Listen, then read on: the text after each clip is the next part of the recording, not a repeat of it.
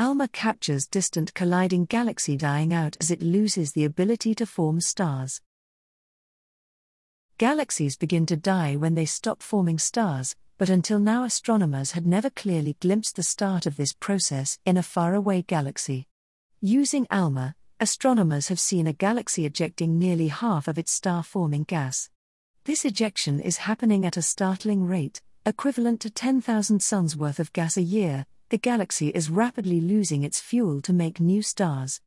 The team believes that this spectacular event was triggered by a collision with another galaxy, which could lead astronomers to rethink how galaxies stop bringing new stars to life. This is the first time we have observed a typical massive star forming galaxy in the distant universe about to die because of a massive cold gas ejection, says Annagrazia Puglisi, lead researcher on the new study, from the Durham University, UK, and the Saclay Nuclear Research Centre, France. The galaxy, ID 2299, is distant enough that its light takes some 9 billion years to reach us. We see it when the universe was just 4.5 billion years old. The gas ejection is happening at a rate equivalent to 10,000 suns per year, and is removing an astonishing 46% of the total cold gas from ID 2299. Because the galaxy is also forming stars very rapidly, hundreds of times faster than our Milky Way, the remaining gas will be quickly consumed, shutting down ID 2299 in just a few tens of million years. The event responsible for the spectacular gas loss, the team believes, is a collision between two galaxies, which eventually merged to form ID 2299. The elusive clue that pointed the scientists towards this scenario was the association of the ejected gas with a tidal tail.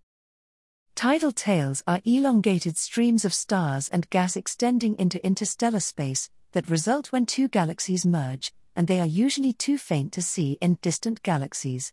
However, the team managed to observe the relatively bright feature just as it was launching into space, and were able to identify it as a tidal tail.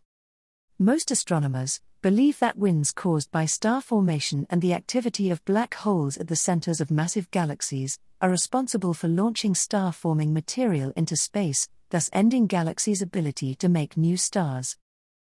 However, the new study published today in Nature Astronomy suggests that galactic mergers can also be responsible for ejecting star forming fuel into space.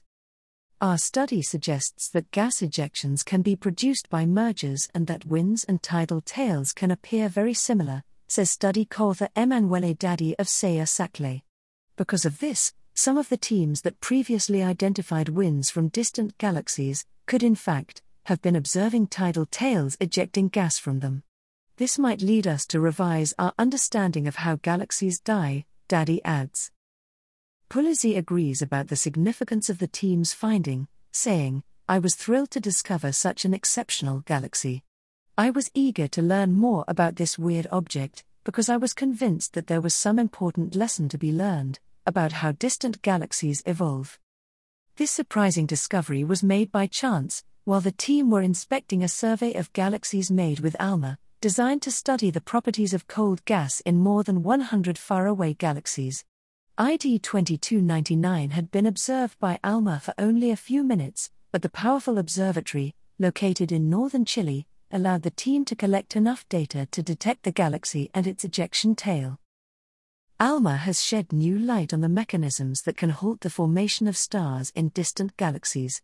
Witnessing such a massive disruption event, adds an important piece to the complex puzzle of galaxy evolution, says Chiara Circosta, a researcher at the University College London, UK. In the future, the team could use ALMA to make higher resolution and deeper observations of this galaxy, enabling them to better understand the dynamics of the ejected gas. Observations with the future ESO's extremely large telescope could allow the team to explore the connections between the stars and gas in ID 2299, shedding new light on how galaxies evolve.